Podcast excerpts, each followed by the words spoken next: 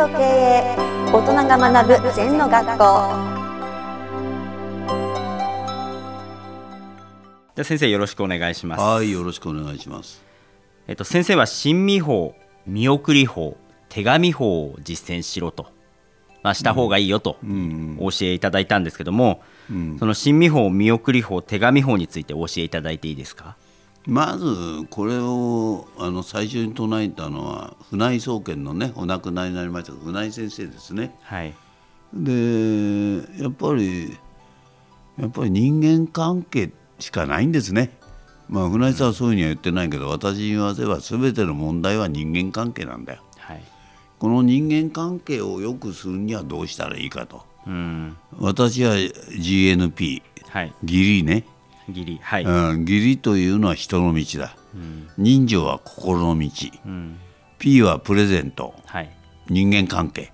うん。この3つを大事にしろって私は言ってますね、うん。その中に神妙っていうのは親の身になって社員とか部下に接しなさいってこれいいですね、はい。親は絶対子供を愛がありますよ。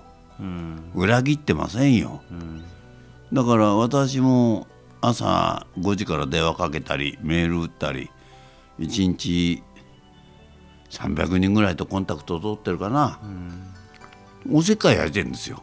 はい。親心で。うん。それでいいと思うな。うん。だからしっかり親心である、ね。それが親身法親の身の方と書く、はい。それから次にはうん見送り法ね例えば私が公園に行ってどっかの会館で喋ってきて入り口で「先生今日はありがとうございました、素晴らしいお話でした」って言ってくれる人もいる。はい。じゃあ送る車で送ります。先生駅までって駅で送る人もいる、それから新幹線のプラットフォームまで立ってきちんと頭を下げて見送ってくれる人もいる、だから見送り一つでもうんそれだけ違うんだよな、で仕事ができてる社長ほどきちんと見送ってくれますね、どんなお忙しい社長もエレベーターまで来てくれる。はい。松下幸之助さんも新幹線が過ぎるとこまで立っててくれましたよ、うん。うん、だからそれが見送り法だな。はい。あとは何だっけ？し手紙法。手紙をこれも手紙を書くんだ。今メール法でもいいよ。うんはい。毎日毎日メール書くんだよ、で情報が欲しければこっちから情報を発信することだな。はい。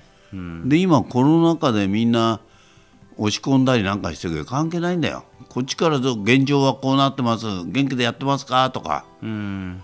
私はおかげさまでもう80%リモートですけど元気ですよ。とか、もう時代がこうなったらリモートしかありませんねとか、はい。うん、今リリモートで新規開拓営業を研究してますとか、なんかそういうことを情報発信するんで向こうがさ、来てますよ。うん。でまあ手紙法も言ってみれば私は今 SMS で随分いろんなこと発信してます。それともう15年ぶりぐらいねはい「先生ご活躍ですね」って電話くれる。へえ。忘れた人から。はい。なぜかなと思うと見てくれてんのよ SMS を、うん。私が馬を乗ってる姿とか歌を歌ってる姿とか毎日書いてることを、うん。こっちはお久しぶりだけどはい。向こうから見たら毎日手紙見てくれてるようなもんやねそうですね。毎日先生の姿見てますね。そう写真とそう、か。はい。それが手紙を。うん。だから親の身になってやるのと見送りをしっかりするのと、手紙書くのとこの3つは全部やればいいんだけどなかなかできないから、私は新見法を中心に行動してますね。うん。だ手紙法の方もいいですよ。ある社長手紙もやってます。はい。メールと筆で書いてくる手紙も両両方やってます。うん昔はファックスでバンバン書く人もいらっしゃいましたね。はい。何でもいいですよ。自分の情報を発信すれば向こうも相手のためになることを言えば向こうも言ってくれる、そういうことだな。うん。わかりました。先生ありがとうございました。い。やありがとう。